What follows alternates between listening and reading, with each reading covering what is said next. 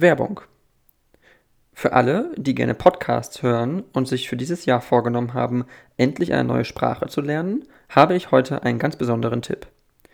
Mit den Yiki-Sprachduschen lernt ihr eine neue Sprache nämlich ganz einfach im Hörbuchformat. Die Methode von Yiki war mir auch komplett neu. Es macht aber total Sinn, eine Sprache durch Hören zu lernen. Denn auf die gleiche Art und Weise lernen wir ja auch bei einem Auslandsaufenthalt und so haben wir auch alle unsere Erstsprache gelernt. Die Sprachduschen gibt es neben den klassischen Sprachen wie Englisch, Französisch und Italienisch auch für Schwedisch und Griechisch. Ladet euch dort am besten gleich mal die Yiki-App runter und probiert zwei Lektionen pro Sprache kostenlos aus. Und einen Rabatt habe ich auch noch für euch. Mit dem Gutscheincode Podcast23 erhaltet ihr 30% Rabatt auf eure erste Buchung. Den Link und den Code findet ihr auch noch einmal in den Show Notes. Und jetzt wünsche ich euch viel Spaß mit der neuen Episode.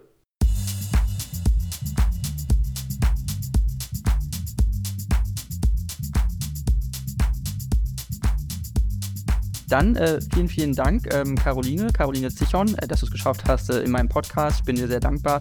Du bist äh, äh, neue Chefin der Jungen Union in Niedersachsen. Äh, seit letztem Jahr Mitglied der CDU bist du auch. Und ähm, das heißt, du bist Nachwuchspolitikerin in Deutschland, in Niedersachsen.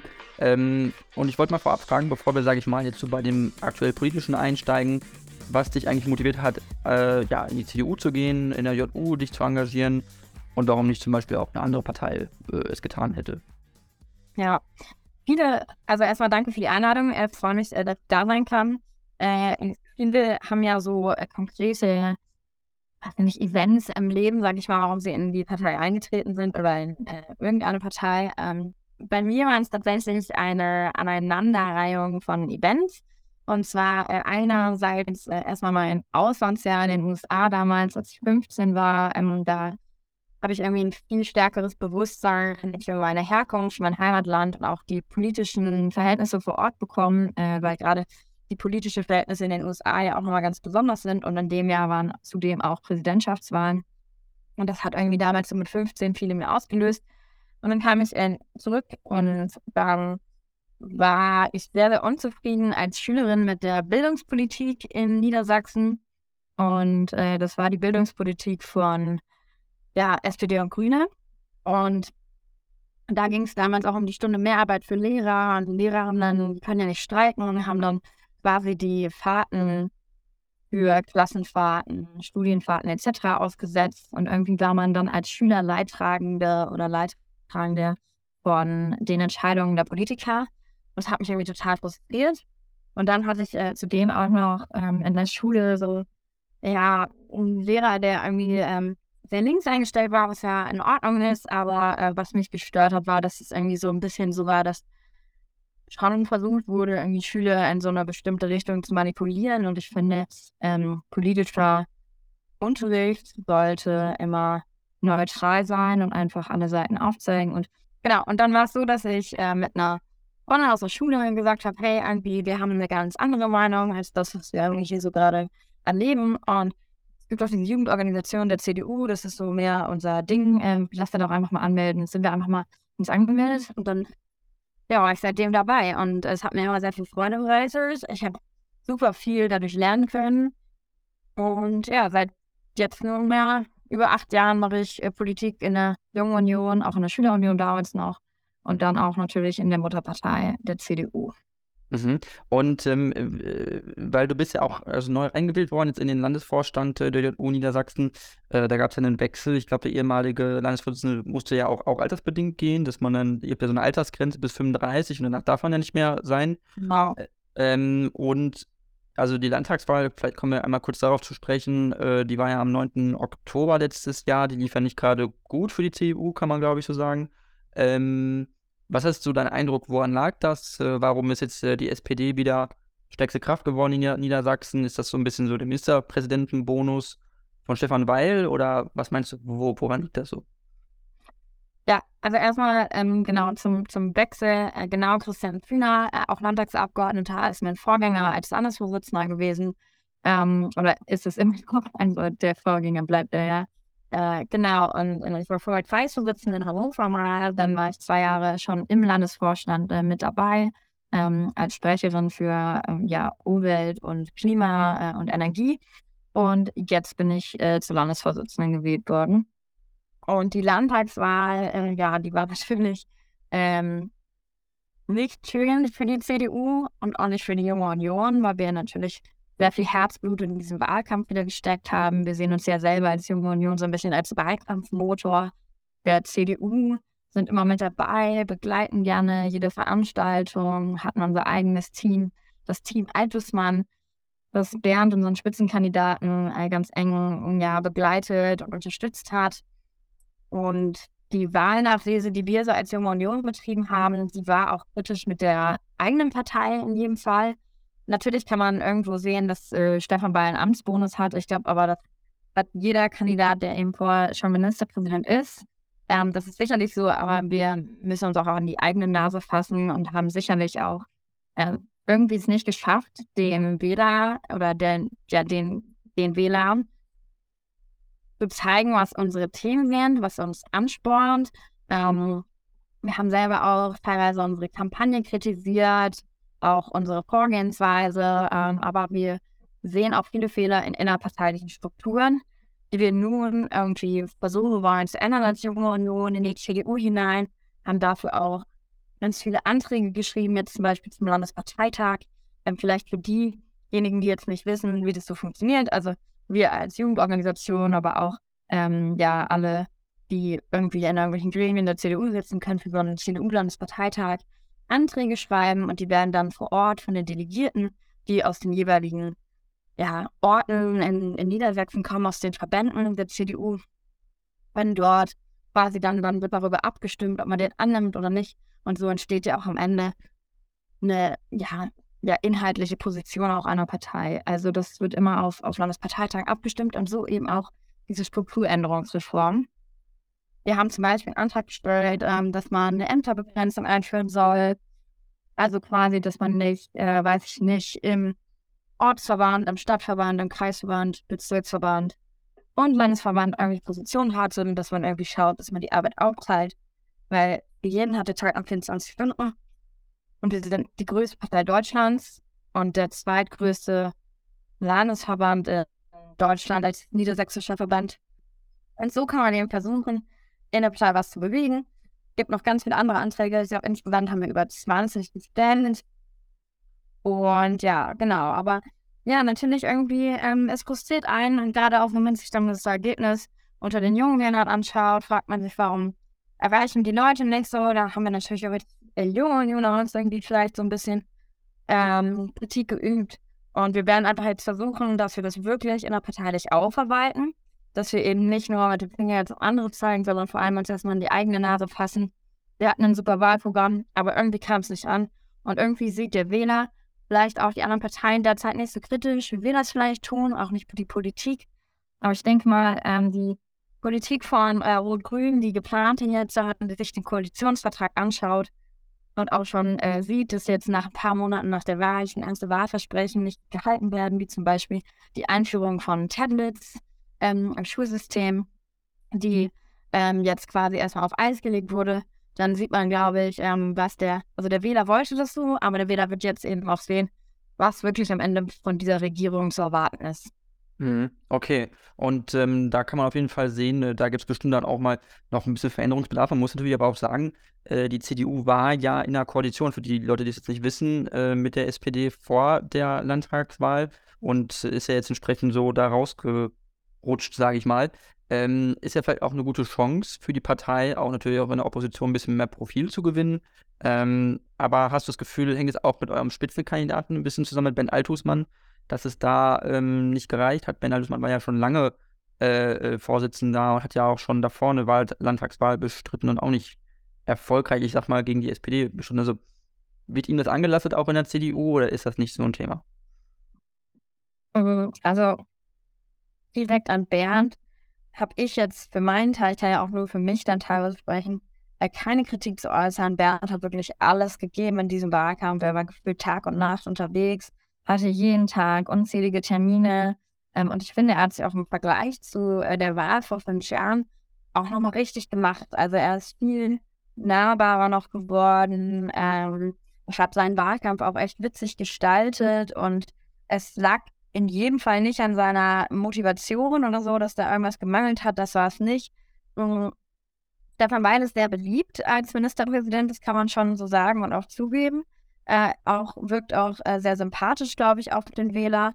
Ähm, bei Bernd wird ja oft gesagt, dass er sehr, ja, staatsmännisch auftritt. Ähm, nun kann ich das irgendwie nicht so ganz objektiv beurteilen, weil ich ihn ja auch dann quasi persönlich kenne, auch durch die politische Arbeit dann und so weiter. Deswegen das schwer zu, zu betrachten. Aber ja, Bernd hat dann ja nach der Wahl seinen, seinen Rückzug aus der ähm, ja, Parteispitze angekündigt und deswegen wählen wir, haben wir ja jetzt auch diesen Landesparteitag und äh, wählen einen, einen neuen Landesvorsitzenden und der einzige Kandidat derzeit ist Sebastian Lechner. Der ist übrigens mein Vor, Vor, Vorgänger. Also quasi vor Christian Schüner kam Tillmann Kuban, der auch Bundestagsabgeordneter ist, und vor Tillmann war Sebastian Lechner sechs Jahre Landesvorsitzender der Jungen Union in Niedersachsen. Mhm. Ja. Okay. Und äh, Sebi ist jetzt Anfang 40, hat drei Kinder, äh, sitzt schon jetzt die, jetzt die dritte Periode im Landtag und ja, ich hoffe ähm, einfach mit ihm ähm, bekommt die Partei jetzt einen ja, anderen Drive nochmal. Nicht, dass ich den davor kritisieren würde, aber ich glaube, wenn wir jetzt eben zweimal gescheitert sind, dann brauchen wir jetzt eine Veränderung. Das ist, glaube ich, das liegt auf der Hand. Und insofern bin ich gespannt, was dann kommt äh, und äh, versuche mein Bestes als Union Niedersachsen da äh, mit auf die CDU äh, irgendwie einen gewissen Einfluss zu haben und in die CDU hinein und dass wir als junge Menschen quasi gehört werden. Mhm. Ja, das klingt auf jeden Fall äh, gut und ich denke, das werdet ihr schon auch äh, hinkriegen, gehe ich stark von aus. Ich würde gerne äh, einen kleinen Themenwechsel machen und wegkommen von Landespolitik und hin zu, naja, dem, was wir jetzt gesehen haben an Silvester. Ich glaube, das ist aktuell ziemlich viel Thema in Deutschland und ich würde gerne deine Meinung dazu einfach erfahren, weil es äh, ziemliche Krawallen gab in Deutschland, speziell in Berlin, äh, wo wirklich, ja, also da sind irgendwie Autos angezündet worden, Krankenwagen wurden irgendwie angegriffen, irgendwie ist, äh, ich weiß nicht, was alles ausgebrannt ist. Ähm, was glaubst du, was ist so da das, äh, die Ursache, das Problem so ein bisschen? Ist das ein strukturelles Problem, dass man in Berlin äh, mehr mit Kriminalität zu kämpfen hat und deswegen sowas auch eher passiert? Oder warum hat man das Gefühl, dass auch immer an Silvester sowas passiert? Dass ausgerechnet an Silvester irgendwie immer Grenzüberschreitungen äh, passieren? Also A ist es an Silvester so, dass es so ein Grund zu feiern gibt für ungefähr jeden und dann viel Alkohol im Spiel ist dann eben, und ich glaube, dass Silvesterböller gefährlich sind, das äh, bestreitet niemand. Am Ende äh, habe ich das zu, zumindest von Kindesbeinen an gelernt, dass man damit äh, sehr, sehr vorsichtig sein muss, wenn man selber böllert. Ich glaube, dass ja da viele Faktoren eine Rolle spielen. Berlin ist natürlich äh, ein extremes Beispiel, ist die größte Stadt in Deutschland und auch ähm, jetzt nicht gerade dafür bekannt, dass ähm, dort ähm, äh, die Polizei äh, so hart durchgreift, weil sie es teilweise auch nicht kann, weil sie nicht dafür richtig ausgestattet ist und weil in Berlin seit Jahrzehnten eine desaströse Politik gemacht wird. Und ähm, nicht umsonst äh, hat man da jetzt eine neue Wahl, äh, weil nicht mal Wahlen mehr richtig durchgeführt werden. Insofern ist Berlin, glaube ich, äh, ein sehr besonderes Bundesland in Deutschland, ähm, vor allem eben, was die Stadt- und Landespolitik angeht. Äh, ich sehe generell so, dass wir ein, einen tiefen Riss irgendwo in der Gesellschaft haben. Das haben verschiedenste Themen gezeigt. Das hat die Corona-Pandemie gezeigt, die einerseits sehr zusammenschweißend gewirkt hat und dann aber auch irgendwo die Gesellschaft total auseinanderdivergiert ist. Wenn man sich anschaut, Corona-Leugner, ähm, Spaziergänger etc., solche Bewegungen, das zeigt ähm, die hohe Anzahl an Reichsbürgern in Deutschland. Das sieht man aber auch an Beispielen wie allein schon junge und alte Menschen oder Ost- und Westdeutschland. Ähm, ich will es gar nicht so unterteilen, aber gerade in den neuen Bundesländern eben sind die Wahlergebnisse sprechen, glaube ich, für sich mit einem so hohen Anteil an AfD-Wählern, aber auch an äh, die linke Wählern, ohne dass ich das in einen Topf schmeißen möchte. Aber das zeigt ja alleine, dass die beiden äußeren Ränder der politischen Meinung da enorm zunehmen und die Menschen eben überhaupt nicht übereinkommen. Und da gibt es noch viele weitere Beispiele, wo sich eben dieser Riss besonders zeigt. Und das ist, glaube ich, auch, auch zwischen Stadt und Land so. Ich habe das Gefühl, zum Beispiel auf dem Land in Deutschland ist der gesellschaftliche Zusammenhalt noch viel, viel größer und stärker, als das in der Stadt der Fall ist. Und ähm, wir kommen einfach zu einem Werteverfall. Ähm, die Menschen nehmen weniger aufeinander Rücksicht, gibt weniger Respekt auch voreinander. Ähm, und gerade an so einer Silvesternacht sieht man das besonders. Also ich meine, ja, also mich ist das einfach generell ein Thema, das mich sehr, sehr umtreibt, wie man es schafft, dass man die Gesellschaft wieder mehr zueinander führt, dass es mehr Respekt gibt, Respekt vor dem Eigentum von anderen Menschen, aber auch Respekt ähm, vor anderen Menschen generell so, weil äh, ja, das hat das jetzt gezeigt und vor allem auch Respekt vor dem, vor dem Rechtsstaat und vor ähm, ja, Feuerwehrleuten, vor generell Einsatzkräften, die eben unser tagtäglich, tagtägliches Leben beschützen, die sich in Gefahrensituationen begeben für das Wohle aller. Und äh, da ist scheinbar ein enormer Respekt und auch Vertrauensverlust. Und wir müssen echt als Politik auch schauen, dass wir da hinkommen, dass wir vor allem diejenigen, die andere schützen, auch jetzt, dass der Staat diese Leute schützt. Mhm. Ich äh, stimme dir da auf jeden Fall zu. Äh, der Staat muss da auf jeden Fall auch äh, irgendwo Möglichkeiten haben, damit umzugehen mit solchen Problemen. Ähm, vor zwei Tagen, also vorgestern, war ja dein Parteivorsitzender äh, Friedrich Merz im Fernsehen aufgetreten bei Markus Lanz. Ich weiß nicht, ob du die Folge gesehen hast oder das, was danach dann gekommen ist. Aber äh, da hat Friedrich Merz eine Aussage gebracht äh, zu den Silvesterkrawallen in Berlin und hat das in Zusammenhang gebracht mit kleinen äh, migrantischen äh, Jungs, also mit Migrationshintergrund, Jungs mit Migrationshintergrund, die sich nicht benehmen äh, in der Schule, die sich nicht benehmen in der Öffentlichkeit und äh, diese Jungs äh, kleine Paschas genannt. Das war sein Ausdruck. Was hältst du von so einer Ausdrucksweise im Fernsehen? Ähm, ist das was, was man als Parteivorsitzender machen sollte? Als äh, Fraktionsvorsitzender der größten Oppositionsfraktion im Bundestag? Oder ist das auch eine Grenzüberschreitung? Also erstmal zu der ersten Frage. Nein, ich habe die Folge noch nicht gesehen. Das wollte ich heute nach unserem Gespräch nachholen, weil ich natürlich auch die vielen Zeitungsartikel und auch die Videoausschnitte davon sehe und mir gerne mein eigenes Bild noch darüber machen möchte, in welchem Zusammenhang was gesagt wurde, weil dafür ist Social Media auch bekannt, ähm, dass vieles manchmal aus dem Zusammenhang gerissen wird. Was allerdings klar ist, dass ähm, egal ob etwas nicht im Zusammenhang jetzt gezeigt wird oder nicht, dass bestimmte Äußerungen und auch so Name-Calling natürlich gar nicht geht, meiner Meinung nach. Also man sollte niemanden, äh, man vor allem Friedrich Merz dann auch nicht in seinen Positionen ähm, diese Menschen kleine Paschas nennen oder was auch immer. Ähm, ich denke, äh, bestimmte Problematiken anzusprechen ist in Ordnung, aber diese Wortwahl geht natürlich gar nicht und äh, da äh, stehe ich auch auf jeden Fall nicht hinter die Problematik, die er angesprochen hat, dass es äh, bestimmte kulturelle Unterschiede gibt äh, zwischen verschiedenen Personengruppen in Deutschland, ähm, die ist sicherlich richtig. Also ich habe auch einen Ausschnitt von, von äh, dieser Gesprächssituation gesehen, wo er auch gesagt hat, ähm, dass es viele Migranten ähm, oder Menschen mit Migrationshintergrund gibt, die äh, sich sehr, sehr gut in Deutschland ähm, ja, einfinden, die ähm, super integriert sind, äh, die ähm, Top-Jobs haben, die ja am gesellschaftlichen Leben total teilhaben. Und das kann ich nur bestätigen aus äh, ja, meinem eigenen Leben. Also ich meine, äh, bin mit vielen zur Schule gegangen ähm, und habe nie hinterfragt, äh, wo die jetzt herkommen, äh, habe nie mir Gedanken über deren Äußeres gemacht oder über irgendwelche kulturellen Unterschiede, weil das waren einfach meine Freunde oder meine Klassenkameraden oder wie auch immer. Und auch heute ähm, sind es jetzt, weiß ich nicht, Kollegen oder waren äh, Kommilitonen oder was auch immer. Also ich mache da eigentlich gar keinen Unterschied äh, oder auch uneigentlich nicht.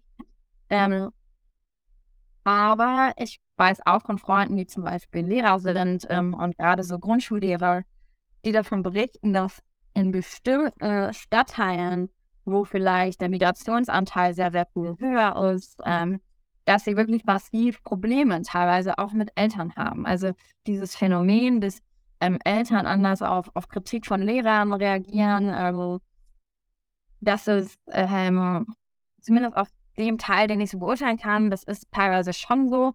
Ähm, und auch einfach die Verhaltensweisen von manchen Menschen sind schon ja, schwierig manchmal. Aber ich würde das nie über einen Kamm kehren. Ich ähm, könnte dir jetzt auch nicht sagen, ähm, welche Menschen das aus welchen Ländern sind. Ich finde genauso das Verhalten von äh, vielen Deutschen schwierig. Und ich glaube, das größte Problem, das wir haben, ist, dass wir ein totales Problem ähm, in unserer Bildungspolitik derzeit haben. Dass wir einfach viele Menschen haben, die ähm, nicht genug gebildet sind. Und das äh, betrifft ähm, alle äh, Herkünfte von irgendwelchen Leuten. Also wie gesagt, auch Deutsche. Weil ich glaube, Bildung ist in jedem Fall viel, um, um aufzusteigen in gesellschaftlichen Schichten, um Aufklärung zu betreiben, um Verständnis zu schaffen und auch um gesellschaftlichen Zusammenhalt, da sind wir wieder bei dem Thema davor, zu stärken und auch Verständnis für andere Kulturen zu haben ähm, und ein gewisses Miteinander zu pflegen. Und ich glaube, das ist etwas, wo man ansetzen muss. Ich habe mich selber zum Beispiel auch äh, lange ähm, in der Flüchtlingshilfe engagiert, habe eine Kinderspielgruppe geleitet, äh, unter anderem mit noch ein paar älteren Damen als für, für Flüchtlingskinder. Ähm, und das hat mir sehr, sehr viel Freude bereitet und mir auch gezeigt, so ähm, wie furchtbar äh, deren Schicksale sind und wie, wie schrecklich äh, wie, was für schreckliche Dinge diese Leute und diese Kinder vor allem erleben mussten und wollte immer meinen eigenen Teil dazu beitragen, äh, dass sie sich irgendwie zu Hause fühlen. Da, damit helfe ich jetzt nicht irgendwie Tausenden, aber ich habe hoffentlich irgendwo einen kleinen Impact geleistet für die paar Kinder, die ich eben in dieser Gruppe hatte ähm, und habe irgendwie für mich selber das Gefühl gehabt, so, hey, ich habe was gemacht. Aber das Gefühl für mich selber war da ganz kriegsentscheidend oder so, sondern wirklich irgendwie so dieses da sind Leute, denen es nicht so gut geht. Und ich habe irgendwie die Möglichkeit, was zu tun und deshalb möchte ich es auch machen. Das war auch schon immer mein Ansporn für mein politisches Engagement, aber eben auch in dem Bereich. Und mich ärgert ganz oft diese Haltung von vielen ähm, und tatsächlich auch von vielen Linken, die dann rufen, ja, wir müssen Leute besser integrieren und die Politik muss dies und das machen. Und ich frage dann aber ganz gerne so zurück, ja, was tust du denn für die Integration von all diesen Leuten? Was tust du denn für die Integration von den vielen als Millionen Menschen, die hier ankommen. Und ganz ehrlich, die meisten können darauf nicht antworten, weil es ist meistens gar nichts. Aber Hauptsache, die anderen kümmern sich irgendwie darum. Hauptsache, die Politiker kümmern sich irgendwie darum. Und natürlich können die die Rahmenbedingungen schaffen. Aber Integration findet durch Gesellschaft statt und durch Menschen. Und da tun, glaube ich, alle viel zu wenig. Ähm, und meistens die Leute, die am meisten rufen. Und äh, das ist etwas, was mich sehr umtreibt.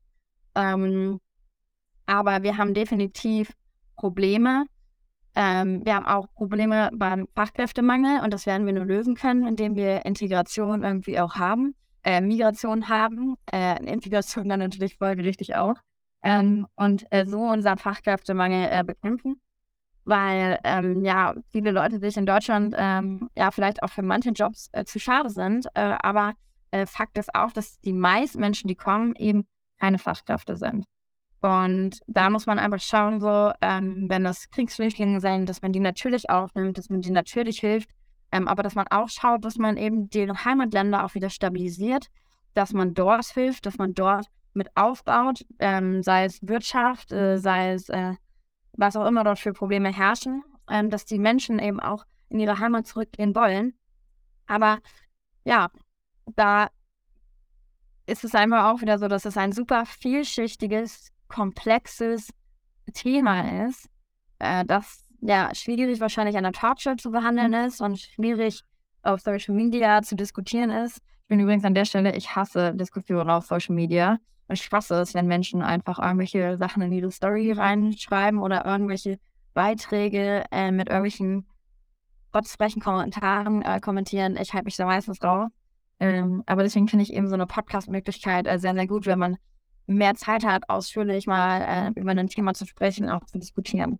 Mhm. Definitiv. Ich bin da auf jeden Fall auf deiner Seite und ich bin da auch äh, deiner Meinung. Ich glaube, Leute müssen auf jeden Fall auch, äh, jeder muss was für Integration tun von Leuten, die äh, äh Migrationshintergrund haben und äh, sich irgendwie engagieren. Das hat man ja 2015 gesehen. 2016 gab, war das Engagement auch sehr groß in der Gesellschaft, glaube ich. Wirklich viele Leute Sprachkurse gemacht und äh, Flüchtlingen bei Papierkram geholfen und so. Also, das ist schon was echt Gutes.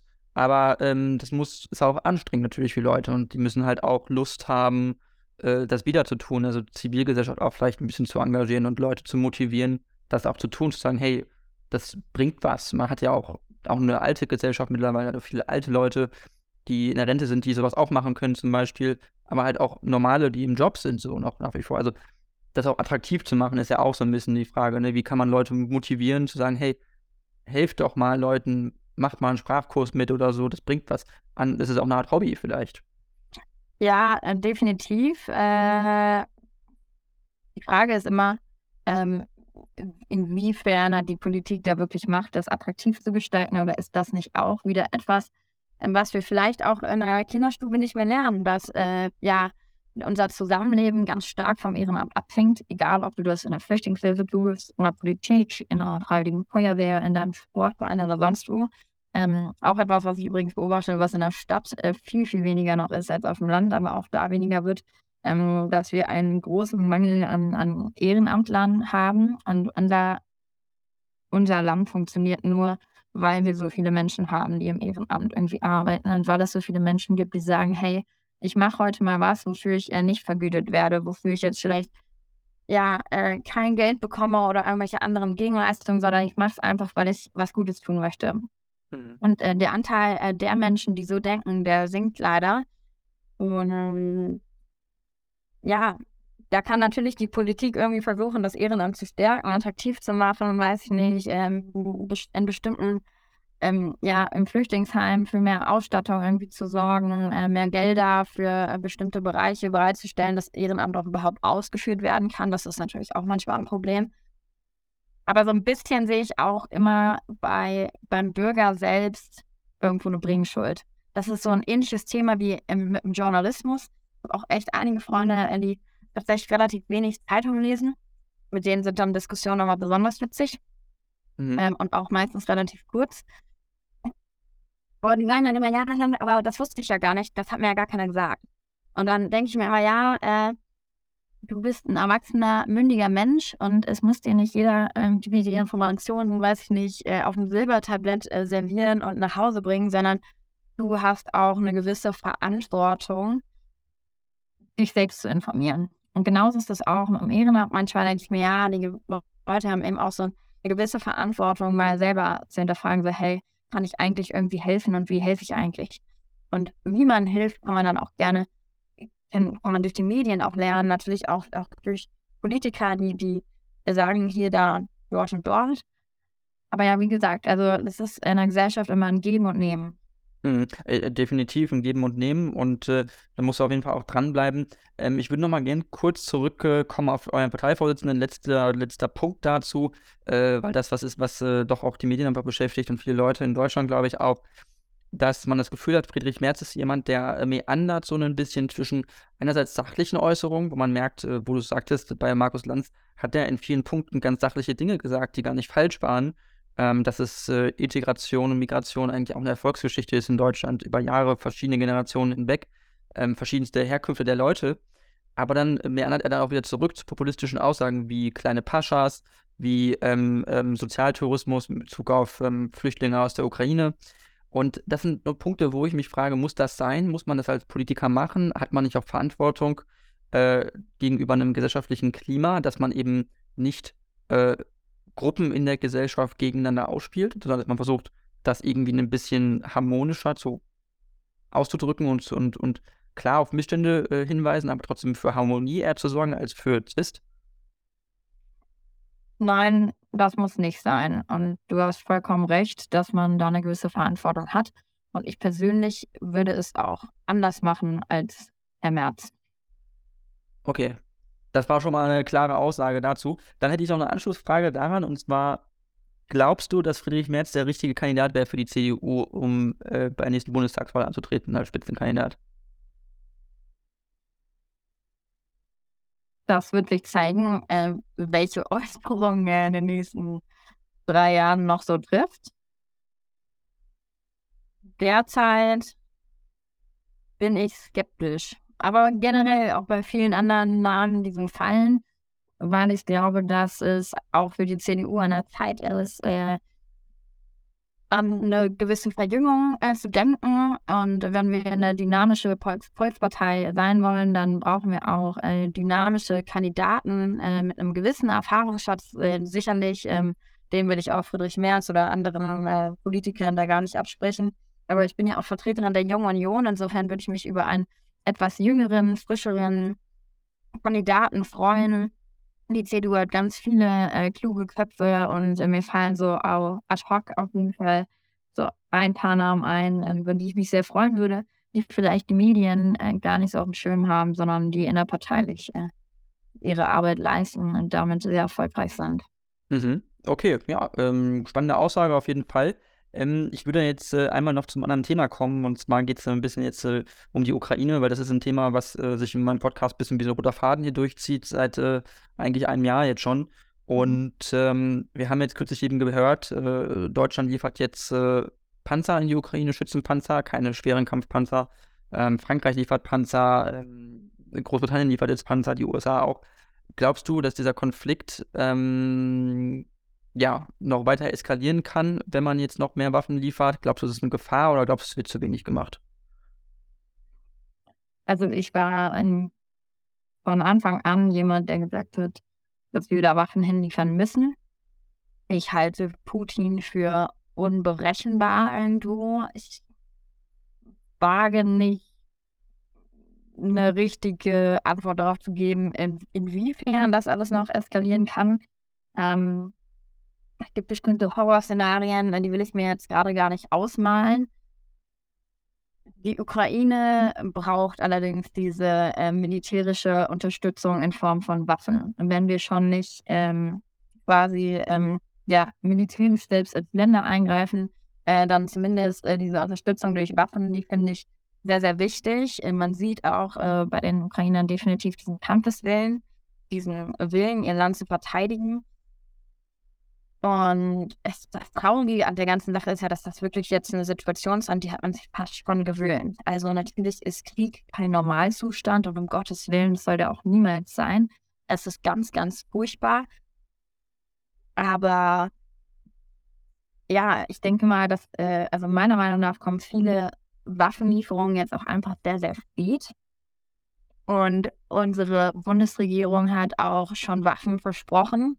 Ähm, wo man dann irgendwie im Nachhinein lange Zeit danach äh, gelesen hat, dass sie aber immer noch nicht geliefert wurden. Oder wo man teilweise nicht gelesen hat, dass sie nicht geliefert wurden, aber man das eben durch sein politisches Engagement äh, durch äh, x Personen irgendwie dann doch erfahren hat und irgendwie entsetzt darüber war, ähm, was da eigentlich erzählt wird. Ähm, ich glaube, dass wir eine sehr äh, umstrittene Verteidigungsministerin äh, haben.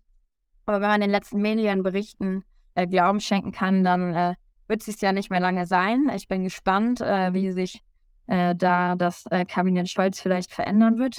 Und ja, mich treibt die Situation in der Ukraine nach wie vor um. Ich bin äh, sehr, sehr froh, dass die Junge Union, unser Bundesverband äh, und Tillmann noch, ähm, aber auch jetzt zu Weihnachten äh, mit Johannes Winkel, dass wir als Junge Union wirklich alles gegeben haben, um der Ukraine irgendwie zu helfen, dass wir diese Spendenaktion Helden helfen hatten wo man quasi Ausrüstung für die Ukraine äh, quasi spenden konnte und wir mit mehreren LKWs in die Ukraine gefahren sind als Union und die dort abgegeben haben.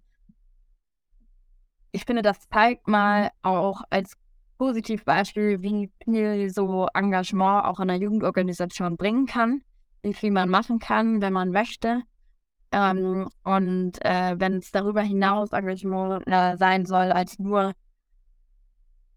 auf eine Demo zu gehen, was auch schon toll ist, was auch schon ein Statement ist und was ähm, für, für viele ähm, Bürger dann in Deutschland vielleicht auch so das, das Einzige im ersten Moment war, was man machen konnte, aber es ist auch ein Zeichen zu setzen, das finde ich total wichtig.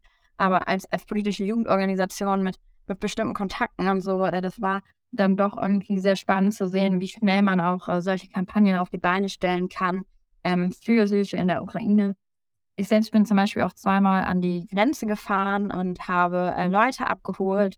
Ähm, das erste Mal war irgendwie relativ äh, spontan auch. Ähm, wir wussten, dass da eine Anlaufstelle war, konnten da hinfahren und das war schon bedrückend und furchtbar, so diese, diesen Pride zu sehen, der Menschen, äh, auch zu sehen, dass dass in den Nachbarstaaten an den äh, angrenzenden Orten äh, zur ukrainischen Grenze nachts das Licht ausgemacht wird, weil auch diese Menschen Angst davor haben, dass eine Bombe versehentlich auf, auf anderes Gasgebiet fällt. Und äh, ja, diese, diese, diese ja, Angst und Schrecken im Herzen Europas macht mich als junger Mensch nach wie vor wirklich traurig und bestürzt mich.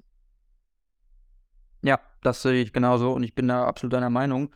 Ähm, äh, ich finde es beeindruckend, dass du an die Grenze gefahren bist und dass du da äh, Leuten geholfen hast. Ähm, ähm, ich glaube, es traut sich auch nicht jeder, gerade in so einem Kriegs in einem Gebiet, obwohl die Ukraine natürlich riesig ist, aber man hat ja wieder gesehen, auch im Westen der Ukraine, in Lviv, schlagen regelmäßig Raketen ein, immer noch. Und es ist nicht weit von der polnischen Grenze entfernt. Also von daher äh, großen Respekt davor, dass du da warst. Und ähm, aber was meinst du, was ist sozusagen die Perspektive, die man jetzt noch äh, haben kann? Wird das äh, noch lange dauern? Wird das noch Jahre dauern? Wird das was sein, wo man sagen kann, wenn jetzt wirklich von der Koalition aus dem Westen da noch ein bisschen mehr Anstrengungen unternommen werden, dass ähm, wir das in einem halben Jahr schaukeln und die Ukraine die Gebiete zurückerobern kann, die sie verloren hat? Glaubst du, das ist realistisch? Halbes Jahr glaube ich nicht. Tatsächlich. Aber prove me wrong, wir können halben Jahr gerne widersprechen. Ähm, und ich wäre äh, super froh, wenn, wenn der Krieg dann vorbei wäre. Aber glaube ich tatsächlich nicht. Die Frage ist, ähm, inwieweit äh, die wirtschaftlichen Sanktionen, die weltweiten und vor allem die europäischen, ähm, Einfluss haben auf die Stärke Russlands. Das spielt, glaube ich, eine große Rolle. Und dann spielt zum anderen eine Rolle, äh, wie lange die Ukraine sich so halten kann, auch wie groß die Zerstörungen werden in der Ukraine, wie sehr sie das weiterhin noch schwächen wird. Ähm, ähm, ja, und äh, wie sich auch die innerpolitische Situation in Russland entwickeln wird, weil so ganz unumstritten ist das jetzige Regime dort ja auch nicht. Äh, aber dazu bin ich zu wenig äh, Außenexperte, sage ich mal, dass ich das so beurteilen kann äh, und vor allem auch ein Militärexperte, inwieweit, äh, ja, wie lange diese Situation noch andauern wird. Ich hoffe, äh, dass die Menschen in der Ukraine irgendwann wieder normal leben können. Ähm, wir sind jetzt bei fast einem Jahr äh, Kriegsdauer. Ob das am Ende zwei Jahre dauert, drei Jahre, das mag schon sein, ja. Hm, also ist nicht auszuschließen wahrscheinlich.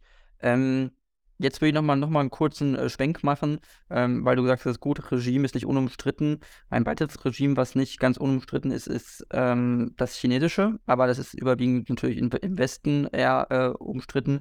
Äh, in China weiß man das vielleicht auch gar nicht so genau, wie zufrieden die Leute sind mit dem Regime. China hat ja jetzt an den Grenzen wieder aufgemacht. Corona ist da jetzt kein Thema mehr in dem Sinne, oder zumindest äh, ist die Null-Covid-Politik abgeschafft worden. Ähm, jetzt gibt es ja in Europa Bestrebungen, Grenzen äh, bzw. Grenzkontrollen zu machen, Chinesen, die einreisen, äh, zu kontrollieren, zu testen. Ähm, glaubst du, das ist sinnvoll, in diesem Zeitpunkt äh, jetzt noch Chinesen dem Sinne strenger zu kontrollieren, die einreisen nach Europa, nach Deutschland, als andere Leute, weil das Coronavirus ist ja schon prinzipiell überall. Und ähm, es ist ja in China jetzt auch kein anderes Coronavirus als in Deutschland im Zweifel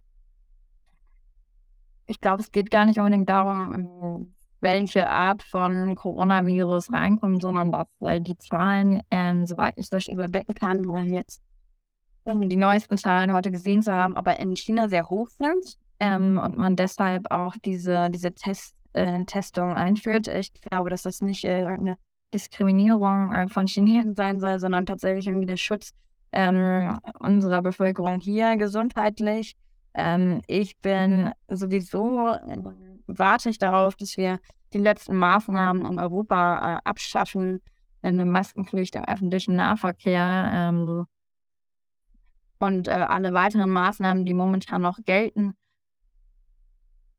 Natürlich äh, gibt es nach wie vor Menschen, die auf der Intensivstation behandelt werden mit Corona. Das ist aber ein äh, schwindend geringer Anteil äh, zu denen, die erkrankt sind. Und äh, wir können ja auch mittlerweile gar nicht mehr überblicken, ähm, ja, wie hoch die Dunkelzahlen und sonst was sind. Ähm, immer wieder höre ich jetzt, also ich habe zum Beispiel vor anderthalb Wochen ähm, jemanden gesehen, der hatte zwei Tage später Corona und ich habe es bis heute nicht bekommen. Insofern äh, glaube ich, dass viele Menschen auch ähm, momentan zumindest irgendwie immun sind, dass deren Immunsysteme wieder gestärkt sind. Ähm, ich hatte zum Beispiel die Grippe, äh, hatte ich zwei Wochen, nachdem ich Corona hatte im letzten Jahr. Das hat mich viel mehr rausgeschleudert quasi, als äh, Corona es getan hat. Da war ich nach drei Tagen wieder gesund, aber bei der Grippe war ich, lag ich eine Woche flach und habe echt gedacht, zwischendurch muss ins Krankenhaus. Insofern, da ist äh, jeder anders. Äh, ich finde, äh, die momentane äh, die Testpflicht soll jetzt kommen, ich weiß gar nicht, ob schon aktiv ist, da bin ich da irgendwie nicht ganz im Bilde. Äh, aber das finde ich richtig. Und ja, die Situation bleibt einfach abzuwarten. Ich glaube, das viel größere Problem ist gar nicht äh, unbedingt Covid gerade, sondern dass äh, die Prognosen äh, ziemlich dunkel aussehen, dass uns in den nächsten Jahren immer mal wieder irgendwelche Epidemien oder Pandemien treffen werden. Und äh, das sorgt mich äh, oder besorgt mich viel mehr als äh, Corona derzeit, weil ich mich frage, was das noch so sein könnte und ob nicht am Ende wirklich mal ein Virus dabei ist, der sehr tödlich sein kann. Mhm. Genau, und die Frage ist ja auch die Reaktion darauf. Man hat ja gesehen, die Reaktion, die erste Reaktion auf Corona war ja weltweit und die war ja auch wirtschaftlich verheerend. Äh, man hat ja auch gesehen, dass wirklich auch viele Existenzen draufgegangen sind, mittelständische Betriebe, kleine Betriebe, Gastronomiegewerbe, ähm, Hotellerie, die sind ja wahnsinnig, haben ja wahnsinnige Einbußen gehabt und ich denke, die haben sich bis heute auch nicht wirklich erholt wirtschaftlich. Wenn man ein Jahr, anderthalb Jahre lang vollkommen entweder zumacht oder nur 30 Prozent Auslastung hat oder so in Hotels äh, in Deutschland, in ganz Europa und äh, auch in der Welt. Ähm, also waren unsere Reaktionen ein bisschen heftig vielleicht, dass wir Betriebe so wirtschaftlich stranguliert haben, vor allem Hotelbetriebe auch äh, in Hochphasen der Pandemie, dass die keine Gäste beherbergen durften, wo man sagen muss, äh, wo ist dann Infektionsrisiko, wenn du ein Hotelzimmer vermietest? Das ist im Nachhinein natürlich immer leichter äh, kritisch zu beurteilen als in der Situation. Mhm. Man muss einfach mal sagen, wir waren noch, nie, also niemand von uns hat äh, jemals in einer Pandemie gelebt. Niemand konnte am Anfang einschätzen, wie gefährlich dieses Virus wirklich ist. Ähm, zum Beispiel der beste Freund meines Vaters ist relativ am Anfang der Pandemie an Corona verstorben.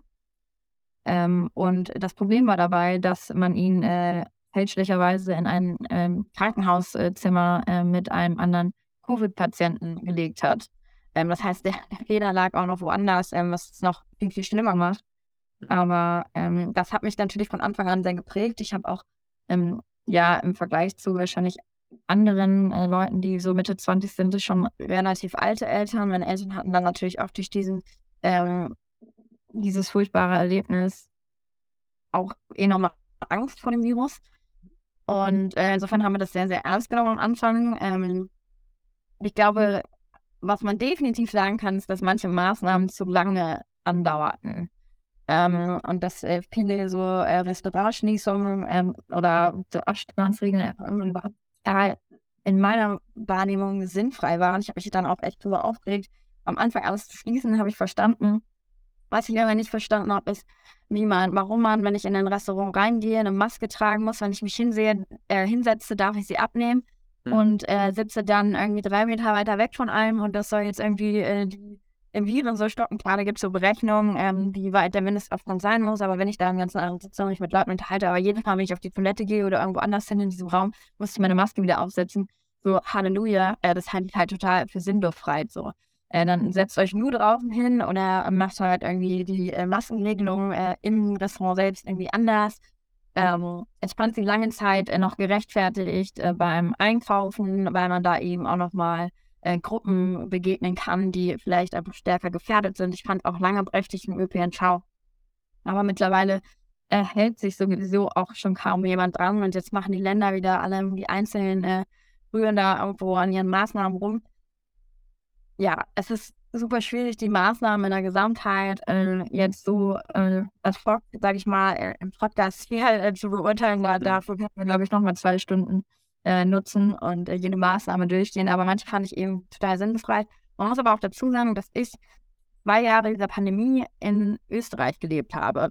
in, in Wien, da habe ich meinen Master gemacht ich war äh, also immer mal wieder zwischendurch in Deutschland, aber eben den Großteil der Zeit war ich in, in Österreich und die haben eben auch diese ganze Teststrategie ganz anders aufgezogen als hier in Deutschland, wo sich ja auch sehr, sehr viele, also es gab ja nicht nur äh, Corona-Loser, äh, was äh, wirtschaftliche Einbußen und so anging, sondern auch echte Gewinner, Menschen, die mit diesem ganzen Testzentrum Zentren ein Heidengeld verdient haben und die Leute ausgenommen haben. Und da war ich ehrlich gesagt ähm, schon äh, sehr enttäuscht, auch, dass wir es in Deutschland äh, oder zumindest dann auf, auf Landesebene hier in Niedersachsen nicht geschafft haben, eine einheitliche Teststrategie zu fahren. Äh, Wien hat das sehr, sehr schnell hinbekommen als Stadt und auch Österreich generell als Land. Ähm, und wir hatten äh, auch lange Zeit die Möglichkeit, uns kostenlos sogar PCR testen zu lassen, regelmäßig, mhm. als, als Bürger dort. Und äh, ja, in Deutschland äh, war ja lange Zeit äh, nicht mal möglich, sich hier mit irgendwelchen Tests in dieser Handlung. Die ähm, als Schnelltest einfach. Ja, genau, mit diesen, mit diesen Schnelltests testen zu lassen. Und dann war ich irgendwann mal hier und dann haben meine Eltern sich mit so einem Schnelltest getestet. Das war hier so eine richtige Aktion zu Hause. Und dann war eigentlich total fassungslos. So, hä, macht ihr das nie? Das haben wir erst ein paar Mal gemacht. Es gibt hier gar nicht so viel. Und da war ich schon gewöhnt, wirklich fast jeden Tag so einen Schnelltest irgendwie zu machen, ähm, wo ich da zu so einer äh, Teststation gehen konnte, habe so einen registrierten Account. Das war super einfach. Ich war eigentlich immer also in dieser ganzen Pandemiezeit war ich eigentlich die meiste Zeit relativ frisch getestet und wusste eben, ob ich es habe oder nicht. So weit man das beurteilen konnte. Später hat man dann ja festgestellt, dass diese Schnelltests ja nur bedingt irgendwie eine Aussage darüber getroffen haben, ob man gerade infiziert ist oder nicht, weil äh, die ja auch äh, zunächst das nicht so direkt anzeigen. Aber die PCR-Tests waren doch sehr ähm, akkurat und haben das äh, sehr, ja, haben dir eigentlich eine sehr gute Info darüber gegeben und selbst diese Ergebnisse hatte man äh, binnen 24 Stunden. Und äh, das war schon frustrierend zu sehen, wie eben, natürlich ist Österreich auch ein viel kleineres Land, aber wie unsere Nachbarstaaten es teilweise viel besser ähm, geregelt bekommen haben als in Deutschland, wo äh, doch sehr, sehr viel Chaos äh, herrschte.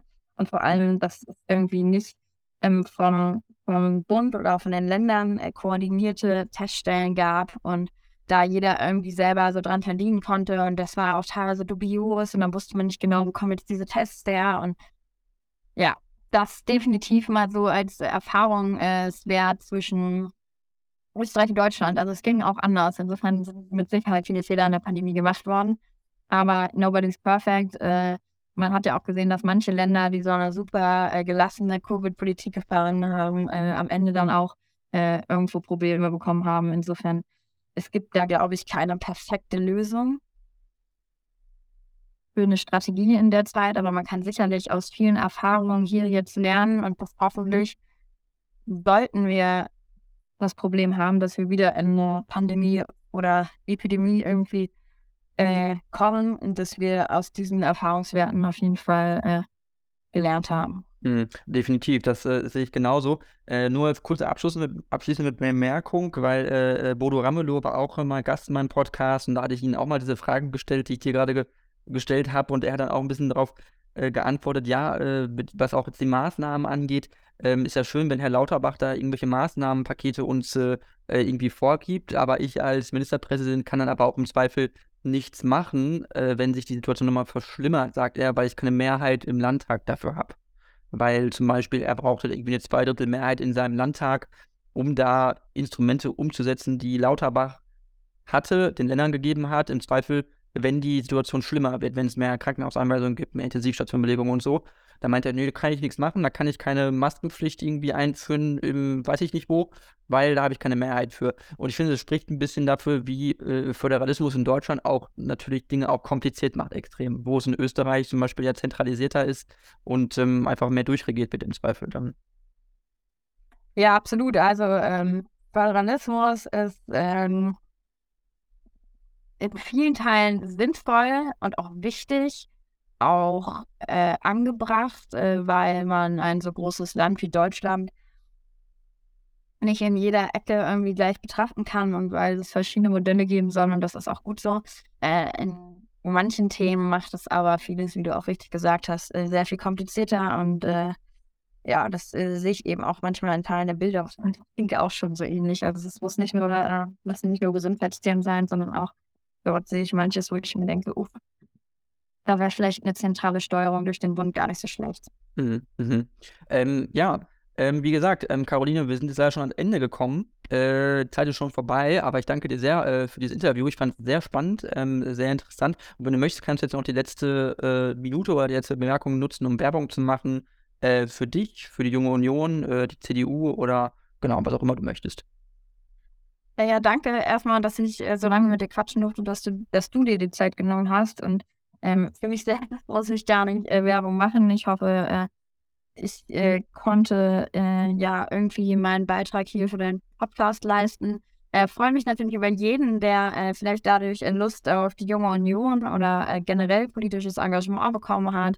Ähm, wer einfach mal irgendwo vorbeikommen möchte, mal reinschnuppern möchte, der ist immer herzlich willkommen, sowohl in, auf Landesebene in Niedersachsen als auch natürlich in den Kreisverbänden ähm, oder auch in anderen Teilen Deutschlands, je nachdem, wo äh, deine äh, Hörer ja äh, sitzen. Ähm, ja, und ich hoffe, dass irgendwie ja, damit vielleicht was angeregt wurde in den Köpfen. Und äh, wer Lust auf das Kurs hat, äh, der kann sich natürlich immer irgendwo äh, gerne auch mal melden.